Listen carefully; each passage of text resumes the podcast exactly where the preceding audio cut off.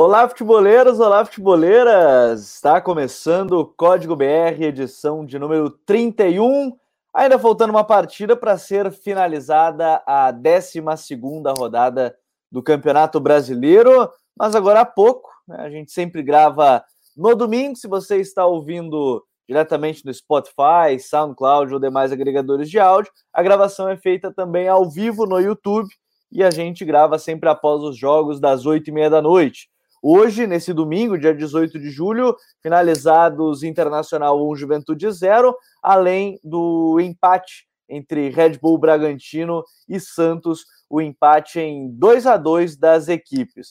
Rodada a 12 do campeonato, que ainda teve São Paulo 0, Fortaleza 1, Ceará 1, Atlético Paranaense 0, Corinthians 1, Atlético Mineiro 2, Fluminense 0, Grêmio 1, primeira vitória do Grêmio no Campeonato Brasileiro. O Cuiabá vencendo o Chapecoense pelo placar de 3 a 2, além de Palmeiras 3, Atlético Goianiense 0 e o Flamengo que venceu o Bahia pelo placar de 5 a 0. Bora aqui já conectar com todo mundo para esse podcast. Lembrando, se você está ouvindo pela primeira vez, e a partir de agora, na descrição do vídeo, ou também na descrição do podcast. Se você quiser é, escolher um jogo específico que você quer ouvir a nossa análise, vai estar ali na descrição para você escolher a partida que você quer. Ah, só quero ouvir sobre o jogo do Flamengo, só quero ouvir sobre o jogo do Cuiabá contra a Chape, só quero ouvir sobre Fluminense e Grêmio. Você vai aqui na descrição do vídeo e aí você vai ter ali a minutagem exata para conectar. Coutinho, tudo bem, meu parceiro? Bom de ter aqui em mais um Código BR. Como é que tá, meu amigo? Fala, Gabriel. Tudo certinho contigo? Um abraço aí para você, para o Raí, para o John, para a galera que nos acompanha. Você disse uma palavra aí perigosa na sua abertura. Bora! Palavra fica na cabeça de todo mundo acompanha o Campeonato Brasileiro. Quase que eu comecei a cantar aqui automaticamente. Claro que eu não vou fazer essa propaganda, né? Não faz parte do nosso... Não é o jingle do nosso podcast, mas ficou na cabeça de todo mundo, assim como tem ficado na cabeça também né, é, essa, essa, essa fase do Palmeiras, né? Acho que eu não cheguei a ver o jogo do Palmeiras ainda, vocês vão falar certamente sobre o jogo, vou ver nessa segunda-feira o VT, mas impressiona, né, a, a, fase contundente do Palmeiras. O Atlético Goianiense não é um time qualquer, né? Por mais que o resultado tenha sido construído no final é, do jogo, 3 a 0 chama a atenção, assim como a sequência de vitórias, a segurança defensiva, enfim, a gente vai falar bastante sobre isso. Uma rodada que teve o Flamengo também muito bem, uma das melhores atuações de uma equipe nesse Campeonato Brasileiro de 2021. Tá esquentando, a coisa tá ficando legal. É, tá ficando bem bom, a gente tá chegando na 12 rodada, finalizando a 12 rodada. O pessoal já nos comentários falando sobre esse glorioso jingle do Bora, uma palavra muito complicada para se usar quando fala de Brasileirão. Abraço para o Mário Rodrigues e para a prima dele, que está nos acompanhando também. E para o Gabriel Gagliardi, que disse que tinha que estar tá estudando para a prova de Química, mas está acompanhando o código BR. Mas também tem que estudar, viu, Xará? Cuida os estudos, rapaz. Raí Monteiro, como é que tá, meu parceiro? Tudo bem? Fala, Gabriel. Abraço para você, para o Coutinho, para o John, para o Myron e para a prima dele também. Rodada legal, né, do Brasileirão. O, o top 3 ganhando, né? Não sei se isso já tinha acontecido em alguma outra rodada, Flamengo, Palmeiras e Atlético, né? Aqueles que todos colocam como os, os, grandes favoritos aí ao título, de formas muito diferentes. A gente vai poder abordar e aprofundar isso aqui, mas a atuação do Flamengo realmente chamou bastante atenção. Me lembrei até rapidamente do Flamengo no ano passado, quando goleou o Bahia 5 a 3 se não me engano, no mesmo estádio de Pituaçu. E aquele foi um dos primeiros jogos do campeonato, né? E o, o Flamengo tinha começado meio titubeante, perdendo para o Atlético em casa. E naquele jogo eu fiquei com a impressão, pô, esse Flamengo do Dome vai brigar pelo título. Acabou brigando, não com ele, mas pode ser que hoje seja de novo um sinal que esse Flamengo vai brigar pelo título brasileiro. É, e a gente vai falar sobre isso também, né, sobre a questão dessa vitória do Flamengo na temporada passada, também tinha feito cinco gols, né, contra a equipe do Bahia. John Cavalcante, tudo bem, John? Bom de ter mais um Código BR. Fala, Gabriel, Coutinho e Raí Monteiro. Ser bem sucinto, né, porque eu estou sofrendo represálias aí nos bastidores, mas vamos falar aí do, dos nordestinos e também dessa, dessa rodada bastante é, bastante legal para o futebol cearense, né? Ceará e Fortaleza venceram, estão na parte de cima da tabela. O Guto contestado, o Guto pragmático, mas é um Guto que dá resultado, é um Guto que é competitivo. É, e para vocês terem uma ideia, a gente começa a gravação de hoje com o G4 sendo formado por Palmeiras com 28 pontos, Atlético Mineiro 25, Fortaleza 24, assim como o Bragantino também com 24, Red Bull Bragantino. Atlético Paranaense 20, Flamengo 18, são o G6. Aí você tem Ceará com 18, Bahia 17, Fluminense 17, Santos 16. Décimo primeiro colocado é o Atlético Goianiense com 15, Corinthians 14, assim como o Internacional, que é décimo terceiro também 14. O Juventude tem 13, São Paulo 11, América Mineiro 9, e aí na zona de rebaixamento, Cuiabá também com 9, Sport 7, Grêmio 6, Chapecoense 4 pontos. Lembrando, Cuiabá e Grêmio ainda têm dois jogos a menos que seus adversários. América Mineiro, Atlético Goianiense e Atlético Paranaense 1, além do Flamengo também que tem dois jogos a menos que os seus adversários. Mas bora falar sobre a rodada, começar até pelos jogos que terminaram agora há pouco, para pegar esse pessoal que está chegando também logo após os jogos. Esse Red Bull Bragantino e Santos, 2 a 2 O Raí, a gente está falando de uma partida que, e, e de um time, na verdade, o Bragantino que ele começou, arrancou muito bem, começou, ganhou, ganhou, ganhou, aí veio agora duas competições ao mesmo tempo, né? Sul-Americana, vem o brasileiro, Será que pode ser um momento que a gente vai ver uma pequena queda da equipe do, do Bragantino? O que, que te pareceu esse jogo de hoje contra o Santos, hein? Cara, foi um jogo bem legal, né? Um dos melhores aí. Eu vi seis jogos nessa rodada e esse foi um dos melhores, né? Bastante conteúdo dos do, do dois lados. O Barbieri até mudando um pouco a, a, as características do Bragantino hoje, né? Sendo até um time que consegue um gol rápido ali com 15 minutos, se não me engano é, a partir de um erro do Kaique, que é muito bom zagueiro, acabou errando hoje, coisa que acontece, é normal. Não pode se tornar habitual em todos os jogos, mas em um momento ou outro ele vai oscilar e vai errar, isso é natural. É, conseguiu fazer um gol cedo e mudando um pouco a estratégia, né? Não foi aquele time sufocante, de muita posse, de trocas de passe no campo de ataque. Foi um time que esperou mais o Santos e explorou bastante contra-ataque em velocidade, pressionou bem marcação no campo de ataque, que é uma das principais características desse time do Bragantino, né? Pressiona bem lá em cima, tira a opção de passe, força erro, faz como poucos né, no futebol brasileiro. E no segundo tempo, a partir de alguns ajustes ali que o Diniz fez, principalmente a mudança do Marcos Guilherme, né? Começou mais aberto pela esquerda, foi jogar no centro, numa dupla quase que com o Caio Jorge, entrando o Lucas Braga no time, também entrou o Felipe Jonathan no lugar do Moraes. Moraes muito bem, né? Na, no, no, meio de semana, no jogo contra o Independiente, ele foi muito bem, mas acabou se machucando hoje, saiu ali no comecinho do, do jogo ainda. E o Felipe Jonathan entrou bem no jogo, né? É um lateral que tem um apoio muito forte. Por ali o Santos conseguiu construir a sua, o seu empate, e até muito merecido, porque depois de um primeiro tempo em que o Santos foi muito controlado, o Bragantino começou a criar mais. É, é, depois de um primeiro tempo, o Santos foi muito controlado, ele conseguiu criar mais oportunidades no segundo tempo a partir dessas mudanças, teve mais volume, mereceu o empate. O Barbieri coloca o Arthur e o Ítalo no jogo, isso muda de novo um pouco o confronto, deixa o Bragantino com mais volume, mais agressivo consegue o gol com o Ítalo, numa jogada exatamente com o Arthur, e depois no finalzinho, no abafo, o Santos consegue um empate. Mas foi um jogo bem legal, com bastante conteúdo dos, dos dois lados, como eu citei, né? O trabalho do, do Diniz, além do, do Barbieri, que a gente elogiou muitas vezes aqui, né, ao longo dos podcasts, o trabalho do Diniz muito bom no Santos também, né? Um time que compete bastante, é um time que tem ali ideias bem claras, a identidade do jeito que ele gosta. Acho que foi um empate merecido pelo conjunto do jogo a igualdade, na minha visão, foi o, foi o mais foi o ideal para simbolizar esse placar final do jogo. É um empate em 2 a 2 entre as equipes, né? O Red Bull Bragantino fica aí no G4, 24 pontos. O Santos é o décimo colocado com 16 nessa tabela de classificação.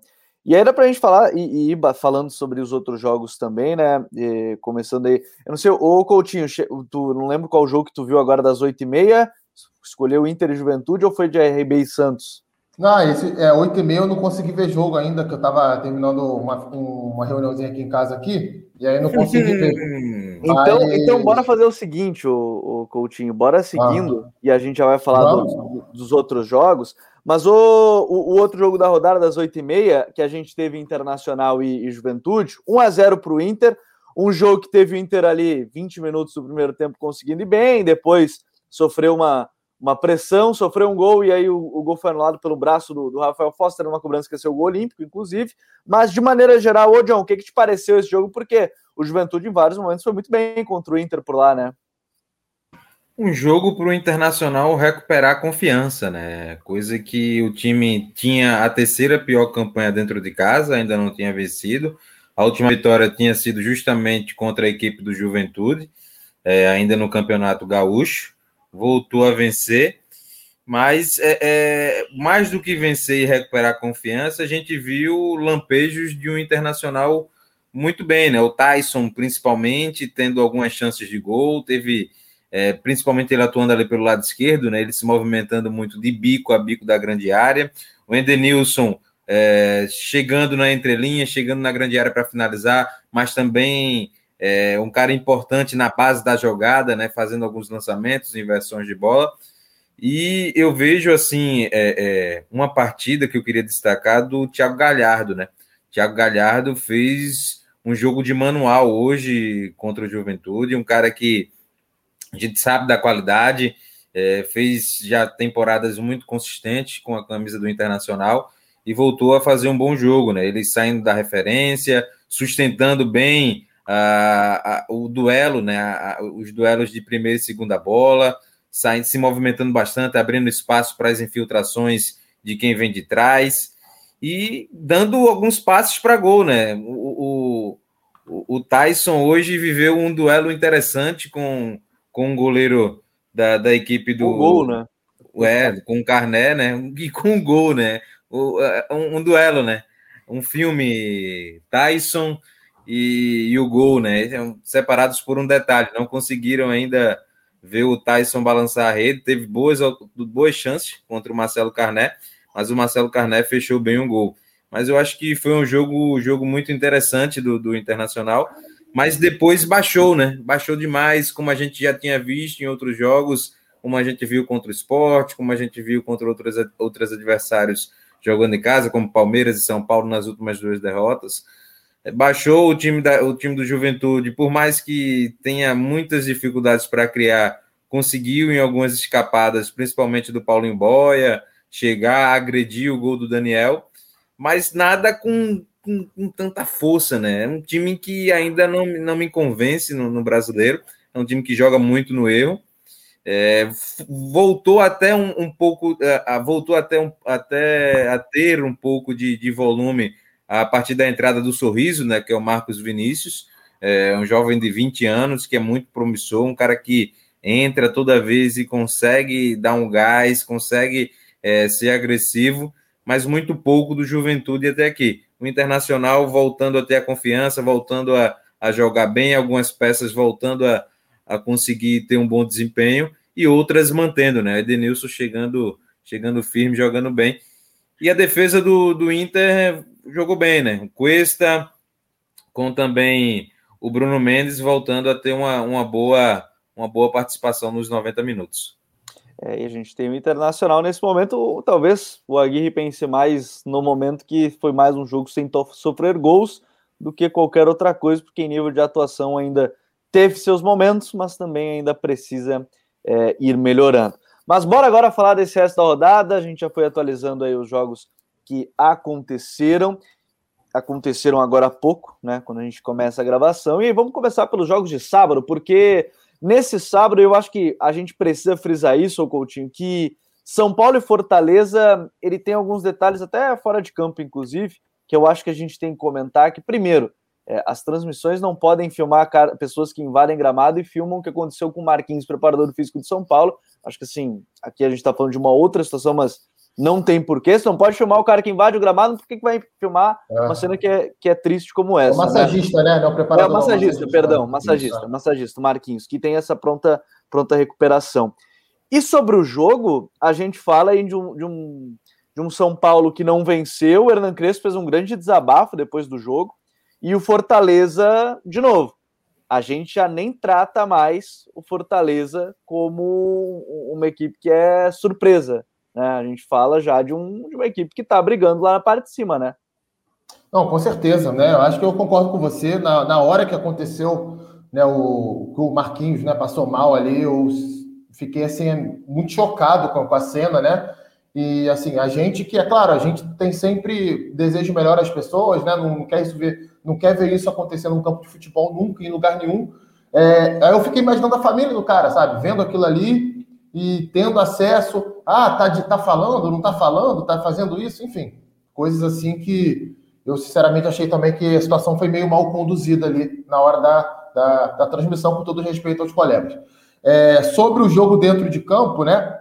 Eu vou deixar a entrevista para o Raí falar sobre isso, que eu acho que ele vai ter algo um pouco mais amplo para abordar, mas no meu modo de ver, é, é um desabafo de quem está caindo na real, entendendo como funciona aqui o futebol brasileiro, por mais que o Crespo venha de uma realidade muito próxima. Né? Na Argentina não é tão diferente do Brasil, tem muita coisa igual, mas acho que aqui no Brasil certos pontos eles são muito é, difíceis para um treinador dar continuidade ao seu trabalho, e aí não só o Crespo, né? A gente pode falar de qualquer um no futebol brasileiro em cima disso, o São Paulo especificamente, porque tem uma situação muito específica que acho que o Raí vai poder é, abordar um pouco mais.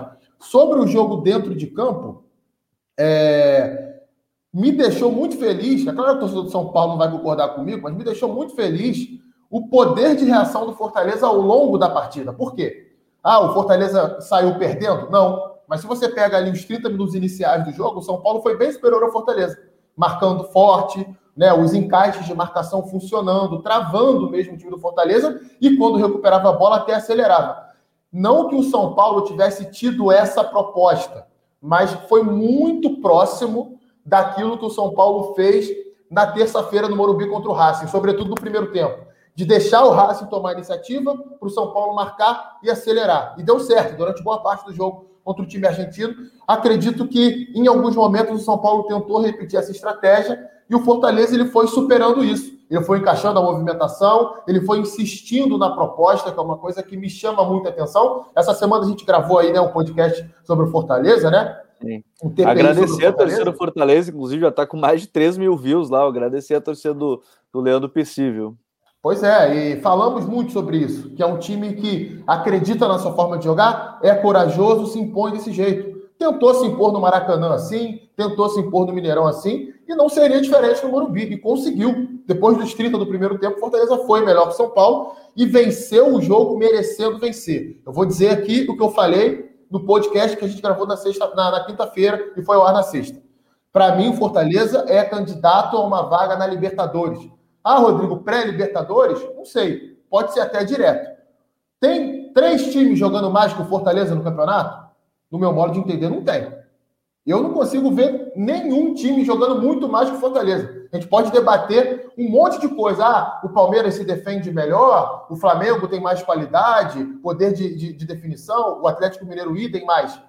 Qualidade coletiva, qualidade de trabalho, sinceramente eu não vejo, não. E aí o Fortaleza, mais uma vez, deu uma demonstração de força que vai se impor, que vai jogar com a bola, que vai marcar alto, que vai tentar superar a marcação alta. Muito bom o jogo do Fortaleza. E o São Paulo voltou a oscilar. Né? Claro que a gente tem que dar um desconto, desfalques, jogadores poupados. Até acho que isso influenciou na parte física positivamente no primeiro tempo.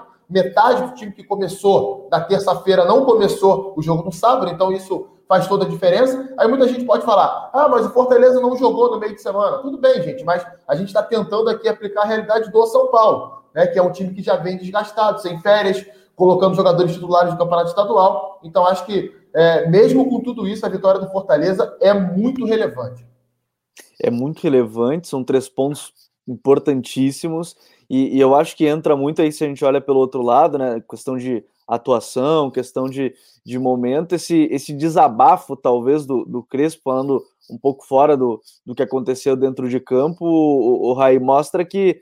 E, e, hoje acho que teve também pronunciamento do presidente do clube por, por redes sociais, enfim, mostrando apoio ao, ao, Crespo. Acho que o São Paulo também entendeu que tem esse contexto todo, né? O Crespo aí chegando, não tem pouco tempo de treino, querendo ou não, né? Viagens, outras competições talvez seja um ponto para entender, mas também não dá para ficar se descuidando tanto, afinal, São Paulo hoje tem 11 pontos só na tabela de classificação.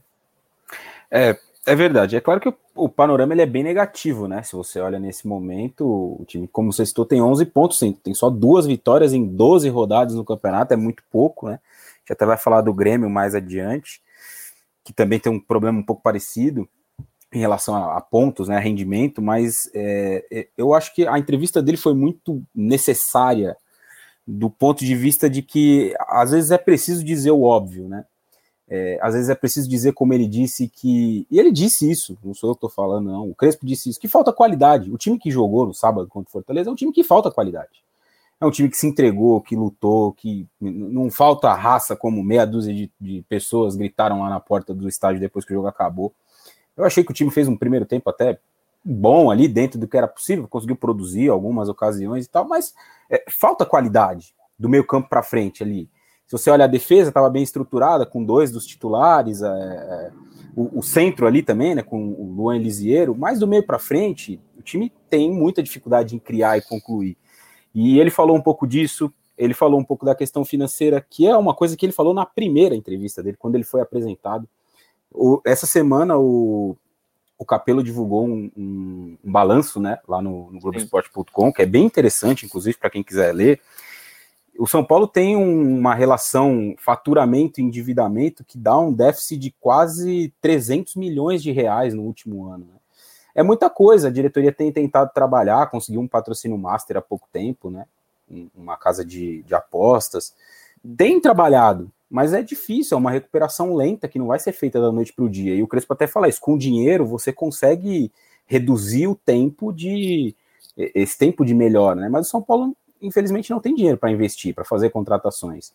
E o momento vai ser esse. Eu acho que, olhando de um, de um panorama geral para o time, você tem ali 11 bons jogadores, a base do time que ganhou o campeonato estadual. Não é uma base de se jogar fora, tem jogadores de qualidade, se todos eles bem fisicamente, né? Benítez, o Rigoni que chegou um pouco depois, Luciano, Éder. São todos jogadores que podem ser úteis. Mas nesse momento eu até escrevi isso lá no Twitter no sábado à tarde, enquanto o jogo estava acontecendo. Desde que o Crespo chegou, ele testou inúmeras possibilidades no ataque. Ele testou o Galeano, que jogou como ala direito no sábado, ele testou o Vitor Bueno, ele testou eh, Pablo, que, que joga sempre, é, Luciano, Éder, Rigoni, Benítez, Igor Gomes, e ninguém consegue dar uma resposta para ele. Teve ali bons momentos com o Éder, teve uma, um bom recorte com o Rigoni, principalmente no jogo contra o Inter, ele foi muito bem, mas já se machucou de novo. Então, eu acho que a questão principal é o, é o elenco muito curto, né? E o, o, desempenho, ele vai lá embaixo quando ele tem os desfalques. Quando ele tem o time principal, o time consegue jogar bem, consegue ter boas partidas, como o jogo contra o Inter, como até o jogo contra o Bahia, para citar dois que o time conseguiu vencer, e outros que não venceu, contra o Cuiabá, contra a Chapecoense. Mas quando ele perde muitas peças, ou ele, quando ele precisa mesclar por conta de outros objetivos, é, ele perde muito rendimento. Eu falei uma coisa aqui, deve ter umas três, quatro semanas, eu vou falar de novo. Para o São Paulo vai fazer, vai ser muito bom para o São Paulo cair em uma das duas competições, em uma das duas Copas. O torcedor que está ouvindo isso pode estar tá falando, ah, você tá maluco, vai cair vai da Libertadores. Aí, né? vai, vai cair da Libertadores, tá louco. Cair da Copa do Brasil, nunca ganhou a Copa do Brasil mas vai fazer bem para o time. O time precisa de descanso, precisa conseguir recuperar jogadores. E todos esses problemas esbarram no mesmo. Só para concluir rapidinho sobre o Crespo, ainda sobre a entrevista dele, o Coutinho até falou né, que, ele tá chegando, é, tá caindo na real, porque tem muita gente pedindo a cabeça dele já, né? Muita gente. Você escuta por aí as pessoas falando sobre futebol. Muita gente quer que manda embora, tem que demitir, acabou e tal, sem entender todo esse contexto. Talvez por isso ele tenha feito um desabafo tão grande, né? Eu não me lembro de ter visto um treinador falar por sete minutos numa entrevista coletiva, sem parar. É, e acho que está começando a chegar para ele, né? E, e ele está tentando se defender de alguma forma, mas como você falou também, o presidente, né, o Casares, postou hoje ali uma foto de apoio. Me parece que há ali uma que há uma união é, entre direção e comando técnico, mas isso só o futuro dirá e os tropeços que muito provavelmente vão acontecer. Essa semana é bem difícil para São Paulo. Isso me lembrou a entrevista dele. É claro que foi um tempo mais longo, né? Sete minutos falando de uma resposta específica. É, o Eduardo Cudeixo, foi, eu não vou lembrar qual foi o jogo que ele falou, ele fez esse desabafo também quando jogava, quando treinava aqui, que era e estavam perguntando sobre sobre reforço, sobre o time, sobre elenco. Ele falou: eu não tenho Coutinho no banco. Foi bem sério, ele não tem o Coutinho para colocar, ele disse que gostaria muito. E falou que não era o Manchester City, mas é, isso mostra que os treinadores também tinham o grupo nas mãos, porque o grupo entendeu o que ele quis dizer, né? O grupo provavelmente São Paulo vai entender o que ele quis dizer. O grupo do Inter naquela época também entendeu o que ele, o que ele queria dizer, mas é, é algo para a gente observar aí, de fato nessas próximas semanas. E aí a gente tem na rodada ainda outro bom jogo se acompanhar. No Castelão, o Ceará venceu é, a equipe do, do, Atlético Paranaense pelo placar de 1 a 0 gol no último lance, né? E, e eu acho que mostrou também, é claro que o, o, o Atlético estava sem alguns jogadores, pensando na Sul-Americana, inclusive, né? Pensando nesse, nesses duelos agora de meio de semana, mas o, o Ceará, do início ao fim, conseguiu pressionar bem, ou, ou, até no caso, impedir as boas jogadas do Atlético, que até teve bons momentos na segunda etapa, quando entrou o Terans, quando entrou o Matheus Babi, né, quando entraram jogadores que são titulares do time, Mas de maneira geral, né, John? A gente fala de um, de um Ceará que foi muito competitivo mais uma vez, né? E nesse jogo resistiu até o final, até o final, para segurar, para conseguir fazer o gol, né? Porque o gol é no último lance, de fato, é no último lance, tem uma falta é, que só não foi pênalti por, sei lá, 10 centímetros, e, e aí a falta vai para fora, vem o escanteio, o gol, e, e aí vem essa vitória com três pontos. Do Atlético, gostei muito que o time, independente de ser time titular ou não, de ser misto ou não, manteve muito aí a, é, os jogadores, o, modelo base, né? Fazendo uma saída com três, né? Fazendo ali dois volantes, o, o, no caso o Marcinho bem aberto, aí no outro lado, na esquerda era o ponta e ficava bem aberto, mas é um time que tem muito aí, é, tem esse modelo muito bem consolidado, independente das peças. Mas foi um grande jogo também, né? O, o Ceará mostrou muito bem, conseguiu anular por vários momentos o, o Atlético na partida, né, John? É, não, o Ceará sendo muito contestado, o trabalho do Guto Ferreira, né, por mais que uh, tenha que se olhar o contexto, né, onde o Ceará tem sofrido algumas baixas, é, não renovou com o Viseu, é, tem aí o Saulo Mineiro sendo negociado, tem alguns jogadores que não vivem um bom momento, outros tantos que estão no DM, a exemplo do Luiz Otávio, e, e, o Guto tentando readaptar a sua, a sua formatação, né? o seu, seu plantel, o seu plano de jogo. Né? Mas é, eu vejo um Ceará de novo, né? convicto, é, o Ceará voltando a, a, manter a dupla, né? Sobral e Marlon, fazendo uma saída sustentada. E eu gostei muito do, desse, dos primeiros 15 minutos do Ceará no que tange a questão de com bola, né? Nessa saída de bola, é, a gente viu um, uma evolução, uma melhor naturalidade do, do, da execução dos movimentos de do, do, principalmente do Marlon, né? Que é o cara que se aproxima ali dos zagueiros do, do Messias e também do Gabriel Lacerda, tentando achar alguns passes é, na, entre as linhas do, do adversário. Mas é, é, é, eu vi um, um, um, jogo muito competitivo de novo, né? Muito competitivo, criou algumas chances de gol. Uh, o Bento fez uma, uma, baita defesa naquela finalização do, do Clebão. O Clebão voltando ao render bem, fazendo bem os movimentos de saída de área, sustentando o jogo direto. Mas um Ceará com um pouco mais de repertório, por mais que o torcedor nas redes sociais critique o Guto Ferreira, porque diz ah, teve uma semana de trabalho, e aí? O que é que foi? O que é que aconteceu com o Ceará? Progrediu em quê? Dá para ver algumas melhoras, dá para ver. Se você parar para ver o jogo direitinho, você vê que existe algumas coisas, né? Mas com três dias de treinamento, cara, você não vai fazer com que o Ceará jogue o futebol do, do, Manchester, do Manchester City, não. Tem que ter muito, muita consciência, né? E, e, e foi um jogo muito legal, um jogo onde a mentalidade do Ceará que isso é, é, é, importante, né? O Ceará de novo ganhando uma partida no final, é, nos acréscimos, né? O time que continua o nível de concentração, independente do desgaste físico, independente do desgaste dentro do jogo, é, o time manteve o, o, o, nível de concentração e foi premiado com a vitória. O Atlético, como você bem ressaltou, né? O Atlético, mesmo com alguns jogadores que não são os titulares, mantendo ali a sua defesa zonal, é, é uma coisa que eu acho bacana, né? Que o Ceará teve até algumas dificuldades para marcar o, o, o, Atlético Paranaense, principalmente quando o Jadson caía na entrelinha, tanto no espaço nas costas dos dois atacantes, né? Do, do Clebão e do Vina, ou no espaço entre os volantes da equipe do Ceará. Porque o, o, o Jadson é o cara que é pifador, né? O cara que a bola chega, ele já dá de primeira, inverte e essas inversões de bola é, é, um ponto marcante do trabalho do Antônio Oliveira. Né? É o time que mais inverte bola no Campeonato Brasileiro. E, e, e, isso se manteve, né? Isso se manteve inalterado, independente do se é um time que é considerado titular ou se é um time de alternativo no, no Campeonato Brasileiro.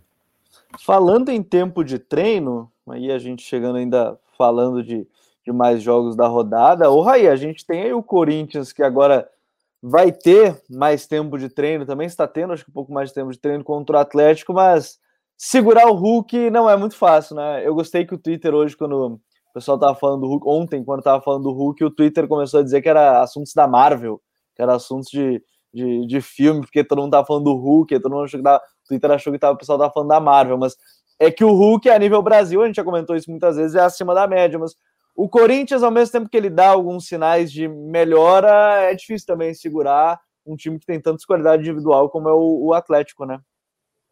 É, bem por aí, né? O Hulk também sobrando, né? Como a gente já imaginava que isso ia acontecer, já são 13 gols dele, se não me engano, na temporada, somando todas as competições. Eu acho que ele vai bater mais de 30 aí, né? Tem ainda a Copa do Brasil, brasileiro, muito brasileiro, Libertadores, que eu acho que o Galo vai, vai avançar, enfim. Sobre o Corinthians, cara, eu acho que o Corinthians é um time que eh, tem suas limitações muito claras, né? E, e em muitos momentos acaba esbarrando nisso. Achei que o primeiro tempo do Corinthians até foi um primeiro tempo ok, sofreu muito pouco, não é um time muito agressivo, que cria muitas chances, a jogada é muito boa, né? Do lance do gol, do cantilho, o passe dele. Primeiro a pressão, recupera a bola, faz o passe pro, pro Gustavo Silva. E aí eu queria abrir um parênteses rápido, né, para falar da entrevista dele no intervalo do jogo, né? Muita foi, foi bem tocante a fala dele, né? Comentando a questão do falecimento do pai e tudo mais.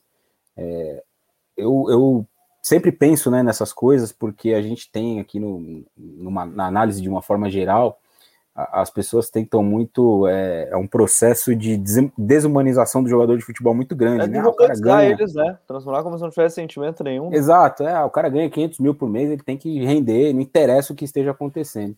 Eu acho que a entrevista dele foi muito legal nesse sentido. E, e, o Corinthians, um time que tem muitas limitações, e acho que vai ser isso, vai ser um campeonato de altos e baixos, né? Vai conseguir fazer bons jogos, como fez o jogo contra a Chapecoense, achei o primeiro tempo muito bom naquela ocasião, e vai fazer jogos que de um segundo tempo muito ruim, como esse contra o Atlético, e por muito pouco ainda não ganhou o jogo, né? Porque o jogo teve a bola para ganhar o jogo ali no finalzinho e acabou chutando a bola na trave. Acho que é natural. O Atlético continua me decepcionando bastante.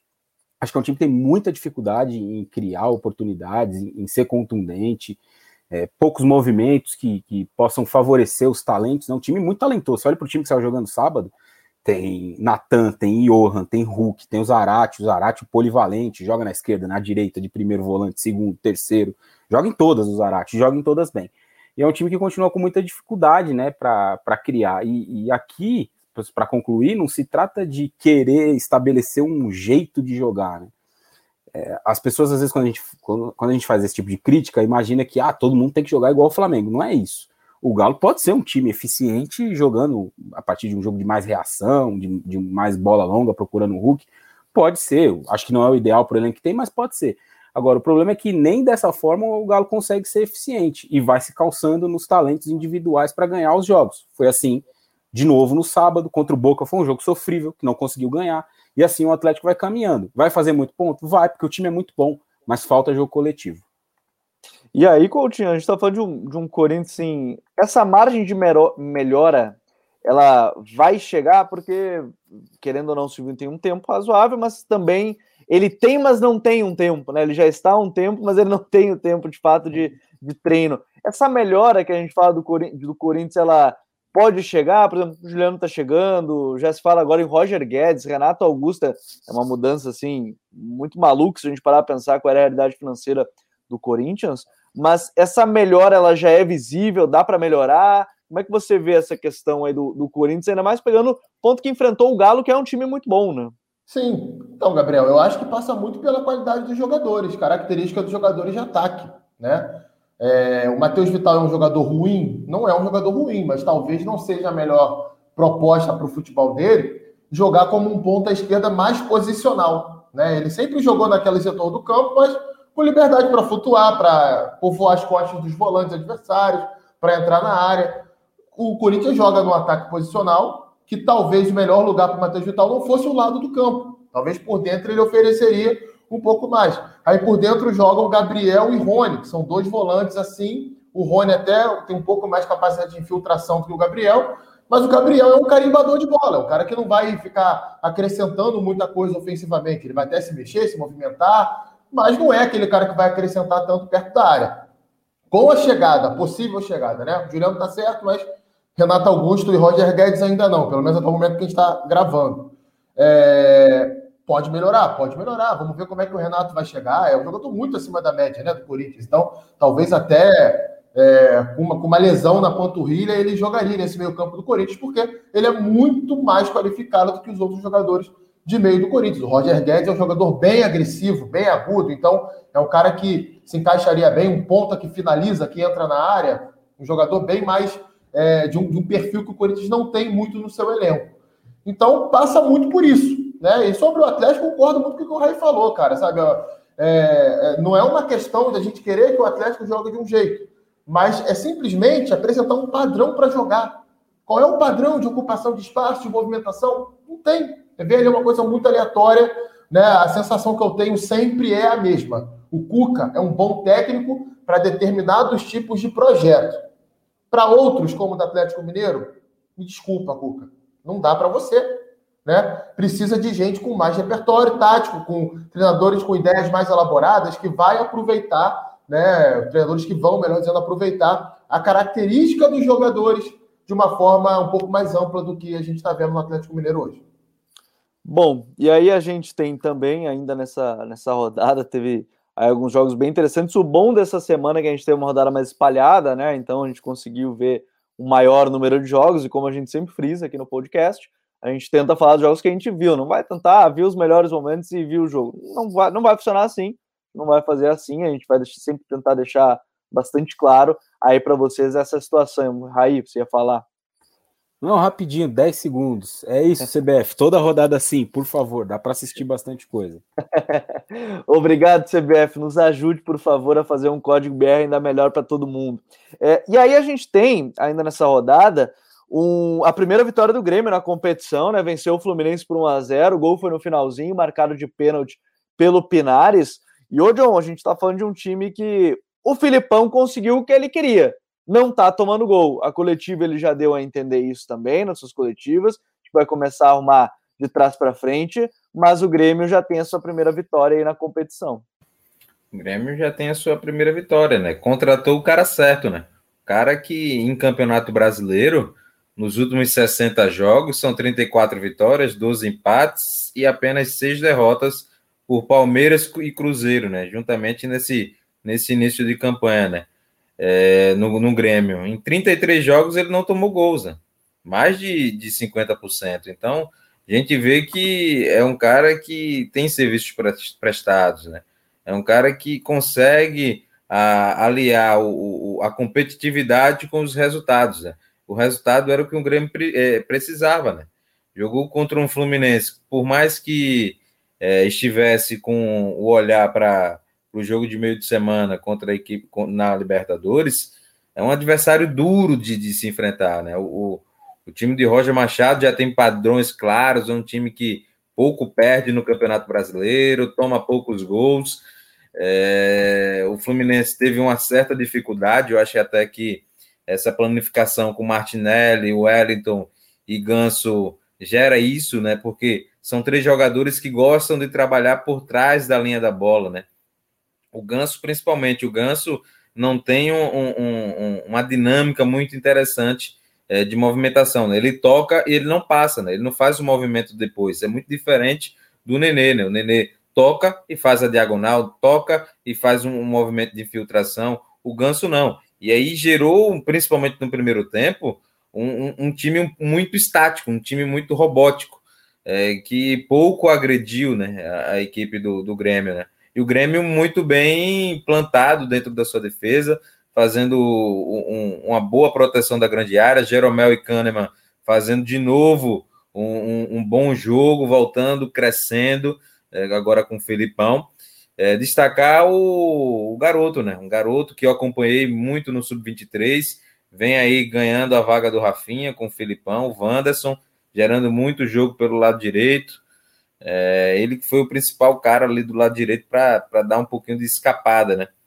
Mas no fim o time do, do Grêmio conseguiu, né? A vitória a partir de um pênalti, lá que é o, o pessoal do Fluminense foi contestar e tudo mais, mas o resultado aconteceu. O resultado aconteceu.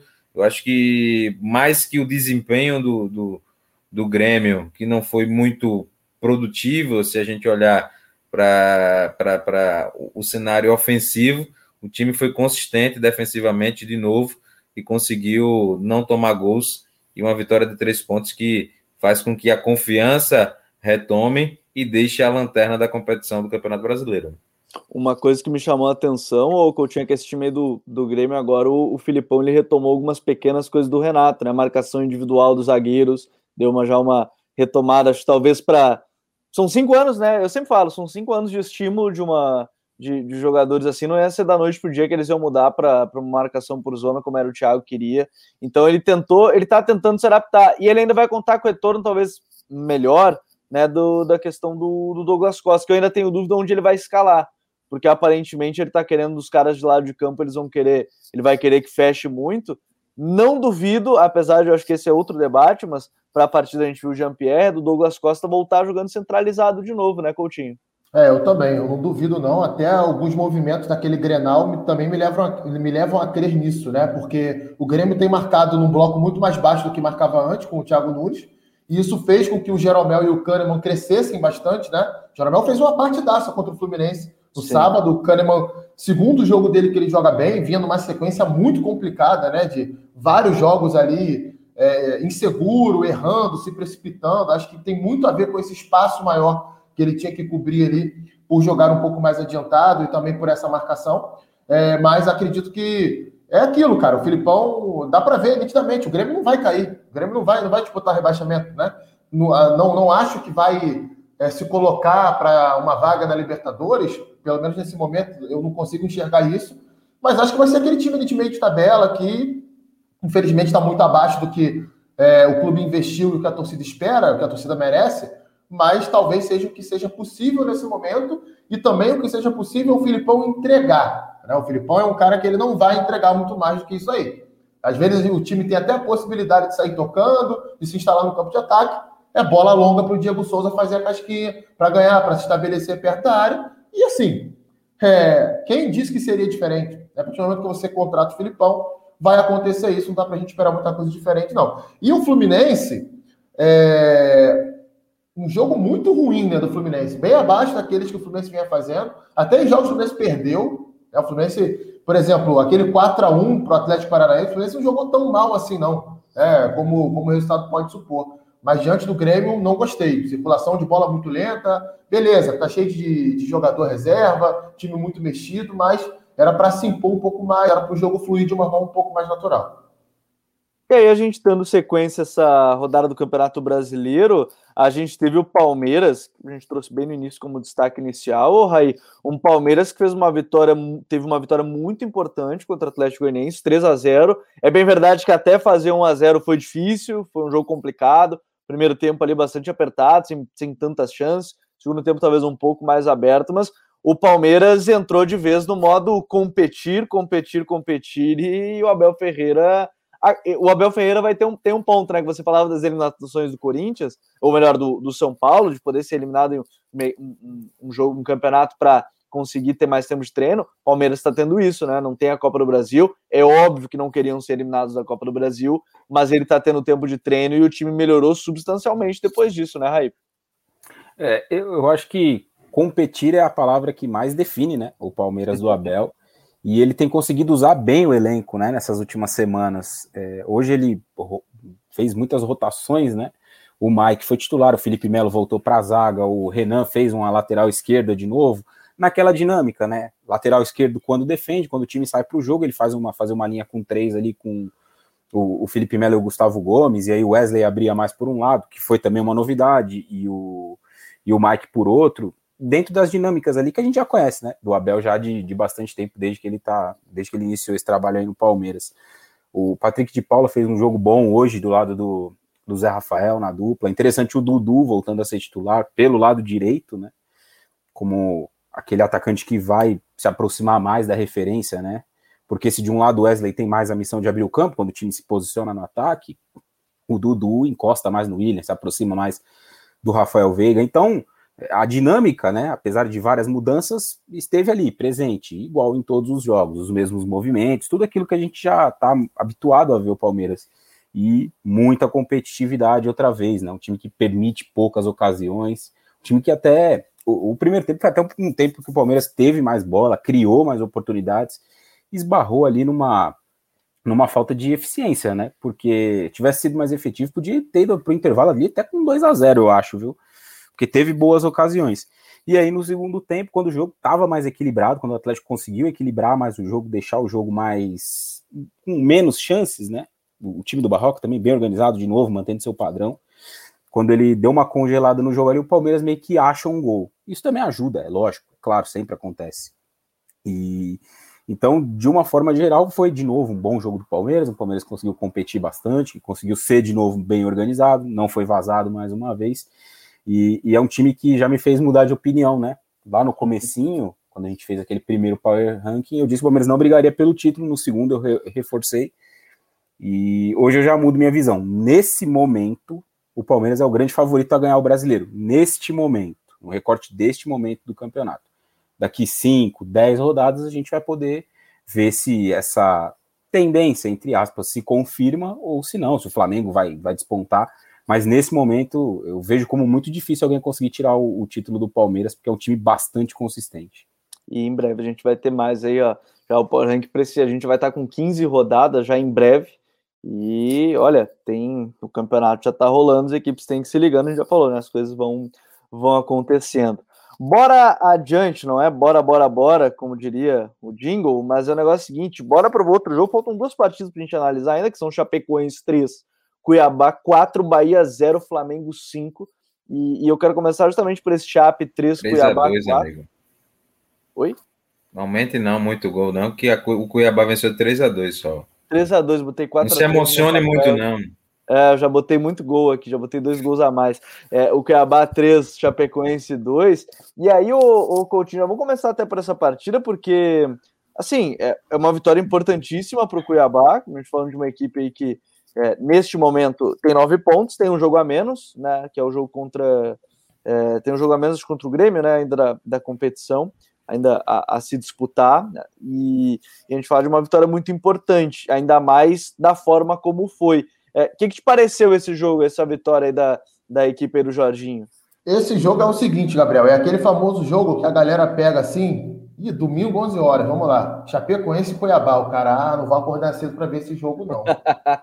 E quem não viu esse jogo se arrepende, cara, porque foi um bom jogo. Né? O jogo foi, se não, é claro que não foi brilhante tecnicamente, porque não são dois grandes times tecnicamente, mas a gente viu ali um Cuiabá organizado, como vem sendo a realidade já há algumas rodadas, desde antes do Jorginho assumir o time, né? Quando o Luiz Fernando Ubel estava comandando, o time já tinha ganho mais organização e o Jorginho deu continuidade a isso, até o time um pouco mais corajoso né, do que vinha sendo, se instalando mais no campo de ataque, subindo marcação, é, trocando mais passes até, e com os mecanismos ali bem identificáveis, né? As movimentações, você percebe que é um time que tem padrão. É, e a Chapecoense fez um jogo acima daquele que vinha fazendo. A Chapecoense teve até bons momentos com a bola. E como o futebol é curioso, até cheguei a twittar isso mais cedo no momento que a Chapecoense leva o gol, foi o melhor momento da Chapecoense do jogo. Né? Foi a reta final da partida, o jogo estava 2 a 2 o Cuiabá, é, a Chapecoense abriu o placar.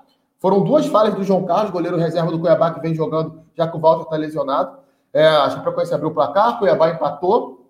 A Chape fez o 2 a 1 Cuiabá empatou de novo. E aí, no finalzinho do jogo, é, Chapecoense fez algumas alterações, o Jair Ventura abriu mão do, do, sistema com três zagueiros, colocou mais atacantes, o Felipe Silva entrou bem, ex-meia do Ceará, o Fabinho entrou bem, jogador que pertence ao São Paulo, e aí a Chapecoense em 10 minutos criou quatro chances.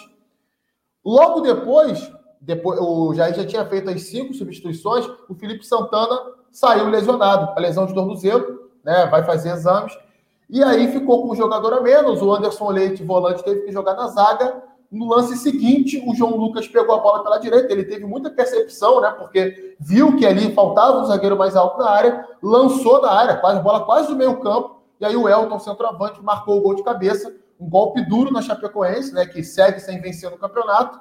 É, mas que fez um jogo melhor do que vinha fazendo. É claro que o Cuiabá é um time inferior aos demais aí que a Chapecoense enfrentou recentemente mas eu acho assim que é para dar um voto de confiança. O time teve, teve uma melhora nessa partida e foi um jogo bem interessante. Os dois times buscando a vitória, né? Jogaram quase como uma final, né? Os dois times da zona de rebaixamento, buscando a primeira vitória do campeonato. E o Cuiabá acabou vencendo aí. Acho até uma coisa justa pela evolução do Cuiabá no campeonato, pela melhora do Cuiabá aí nos últimos jogos. Até o John, a gente fala de um time que a Chape agora é a única equipe que ainda não venceu no campeonato, né? Em 12 rodadas tem apenas quatro pontos, são quatro empates e oito derrotas, 11 gols marcados, 23 gols sofridos, e, e é aquela coisa, tem que abrir um pouco o olho, porque os trabalhos do Jair são marcados por times que conseguem reagir, mas é, reagir quando o adversário ataca, só que nesse momento vai prestar em vários, em várias momentos da partida tem que atacar, porque não dá para pensar só assim, né? Só tem quatro pontos nesse momento com 12 rodadas e não tem nenhuma vitória. É, né? Vai ter que o Jair se reinventar, né? eu até concordo com, com o Coutinho, que fez um jogo até um pouco melhor é, do que vinha fazendo, mas muito porque era um jogo um jogo de, de, de, de confronto direto, né? A vitória era de suma importância para ambas as equipes, né? É, o, o primeiros 20 minutos foi um, foram terríveis, né? Duas equipes muito amarradas e tal. Mas depois que saiu, desencadeou o primeiro gol e as falhas do goleiro, o jogo parece que mudou de, de ares, foram para degringolou, foi para outro outro caminho e o jogo ficou muito aberto, né? O time da Chapecoense teve algumas chances é, com o Matheus Ribeiro, com, com o próprio Geovânio, o Lima, o Busanello chegando, finalizando de fora da grande área. É um time que mostrou até um, um pouco de, de, melhora no seu repertório ofensivo, mas ainda é, é, é, é baixo, né? Baixo se a gente comparar a, a briga que, que vai ser grande na luta contra o rebaixamento, né? Eu, eu vejo que o, o, o Jair está é, buscando algumas alternativas, uh, o Anselmo Ramon não, não tem encaixado, e aí eu acho que está na hora de dar uma oportunidade e uma sequência maior ao Perotti, né? O Perotti foi artilheiro da equipe no campeonato catarinense, tem entrado no, no costumeiramente no segundo tempo, é um cara que, que faz gol, né? Conhece bem dentro da grande área. Eu acho que precisa dar uma sequência maior ao Perotti para ver se alguma coisa muda ali no comando de ataque. Vai ter que fazer algumas mudanças, é algo a, a se destacar, mas é, e vai ser importante também nesse sentido. E aí a gente vai para o último jogo analisado aqui no Código BR de hoje. Lembrando que a rodada ela termina só na segunda-feira, com América Mineiro Esporte, jogo no Independência, às 8 horas da noite, da segunda-feira do dia 19 de julho. Mas a gente tem aí Bahia 0, Flamengo 5. E o Raí, se o jogo contra o Defesa e Justiça não dá para dizer que tem trabalho do Renato, né, apesar de ser uma vitória com uma atuação que não foi das melhores, não dá para também ficar dizendo que foi só trabalho do Renato, uma goleada por 5 a 0 sobre o Bahia. Mas o time já deu sinais de melhora, querendo ou não, em comparação ao que vinha apresentando, talvez nas últimas semanas. Mas o time foi bem hoje contra o Bahia, né, Raí? Ah, foi. Foi uma das grandes atuações aí de um time, né, dentro desse campeonato brasileiro. Acho que já dá para perceber algumas coisas das que o, que o Renato quer para o time, né? Já mudou a saída de bola, por exemplo, em muitos momentos o William Arão entre os dois zagueiros, já não é mais aquela saída com os dois zagueiros, mas o Felipe Luiz, ele é, nesse jogo de hoje, né, contra o Bahia, ele até apoiou mais a saída de bola do que contra o Defensa, que em muitos momentos ele estava mais aberto. É, a dinâmica na frente também, né, muitas aproximações, e eu acho que isso fez com que o jogo do, do Isla crescesse bastante, né, foi uma das peças mais importantes aí hoje. Com o Rogério, ele também ficava bem aberto pelo lado direito, mas eu fiquei com a percepção que hoje ele conseguiu ser até um pouco mais agressivo. E com o passar do tempo a gente vai ver se isso é uma orientação, uma mudança, ou se é só uma questão de que ele percebeu que de fato tinha muito espaço, por isso conseguiu ser mais agressivo e participar de gols, com assistência, finalizar. É, além do Gabigol, claro que fez três gols, acho que foi uma das grandes das, dos grandes nomes aí do Flamengo. Mas é, é, um trabalho muito no começo ainda, né? Vai completar uma semana aí, completou uma semana, né? Que o Renato foi anunciado no Flamengo. Tem, como eu disse, algumas coisas já que a gente consegue perceber, como a mudança na, na, questão da saída de bola, o posicionamento do Michael também, né? A entrada do Michael no time, melhor dizendo, bem aberto pelo lado esquerdo. A Rascaeta mudou também de, de setor, jogando na faixa mais central. Achei que o entendimento dele com o Everton Ribeiro hoje foi bom. O Diego também com uma função um pouco diferente, né? Com o Rogério, ele era mais um cara mais perto da saída de bola. Hoje eu vi ele até se projetando mais, chegando mais perto da área. São algumas mudanças pequenas que a gente vai começando a observar nesse Flamengo e só o tempo vai nos dizer, de fato, como o Renato vai conseguir fazer esse time jogar do jeito que todo mundo espera, né? Porque para o Flamengo não basta ganhar. Para muita gente, tem que dar espetáculo. Se não der espetáculo, não vale. E só um pontinho rapidinho sobre o Bahia. É um jogo muito pouco competitivo, né? Do time do Dado Cavalcante até acho que faz um bom brasileiro ali, tem, tem boas partidas, tem uma vitória muito boa contra a Chapecoense, é, tem um jogo muito competitivo contra o Corinthians em casa, apesar de não ter ganhado naquela ocasião, entre outros, mas hoje foi presa muito fácil, né? Muito espaço para o Flamengo e 5 a 0 ficou barato. É, como tem. É, é, claro, é bem isso. Tinha alguns desfalques importantes na equipe do Bahia, mas o Flamengo, né, Coutinho, foi muito bem. Dentro do que aparentemente o Renato está querendo colocar aí com a sua equipe, né? Esse 4-2-3-1. Né, aí resta ver como é que vai ser com o Bruno Henrique voltando, mas é um 4-2-3-1, saída um pouco mais sustentada, né? Com o Ilharão às vezes baixando, às vezes não, os dois laterais ficando de fato das laterais. O time vai aos poucos, talvez, entendendo, né? É óbvio que são no máximo, no máximo, ele tem cinco treinos, três fortes treinos, assim, porque ele chegou no, início da, da semana ainda, né? Chegou na segunda-feira, né? No, no, na equipe do Flamengo, chegou no dia 12 na equipe do Flamengo. É, a gente fala de um trabalho ainda no início, mas que é bem interessante de, de observar, porque já tem mudanças bem palpáveis, né? Sim, sim. É, e assim, é, vamos combinar também que a questão é, da movimentação, do funcionamento do time, não tem nada muito assim diferente que ele possa fazer, né? Porque a principal diferença, por exemplo, do que o Ceni fazia para o Jorge Jesus era a estrutura de saída de bola. O Jorge Jesus era a saída de três com o Arão entre os zagueiros, com o Ceni era uma saída de três com o Felipe Luiz na linha dos zagueiros. E o que que mudava? Quem abria o campo. Com o Jorge Jesus havia um revezamento ali entre Bruno Henrique e Arrascaeta, às vezes o Felipe Luiz fazia isso, mas não era tão usual. Geralmente o Felipe Luiz vinha por dentro, mas havia esse revezamento. E com o Ceni era sempre o Bruno Henrique e às vezes o Arrascaeta, mas o Bruno Henrique muitas vezes. O que chegou a ser criticado em alguns momentos por, por distanciar o Bruno Henrique do Gabigol. Mas o restante disso, cara, é muito memória afetiva dos jogadores, né? A movimentação do Everton Ribeiro, o Arrascaeta, o Gabigol saindo da área quase sempre para o lado direito do campo, porque é um jogador canhoto, então ele tem esse ângulo de ação, né? É, ele é curioso, ele é o cara que ele. O Gabigol, ele mesmo cria o espaço que ele vai atacar. Ele sai da área, atrai a atenção para ele mesmo atacar, enquanto ele é jovem, enquanto ele tem essa explosão, isso funciona muito bem. É um jogador que faz esse movimento muito bem e se sente muito à vontade com a camisa do Flamengo. Parece que nasceu para jogar no Flamengo, é impressionante, assim, desde o início é, a sinergia dele com a torcida, com o clube, com os companheiros. É um cara que, até mesmo no, jeito de ser, na personalidade, ele ganha muito a torcida do Flamengo em cima disso, que a torcida do Flamengo gosta de jogador assim, né? Jogador que briga dentro de campo, que discute com o treinador, com o jogador, com o companheiro, né? Que provoca, enfim. É um cara que. E faz gol, né? Esse é o principal. Joga bem, faz gol, decide. Então, ele é um jogador que tem muito disso.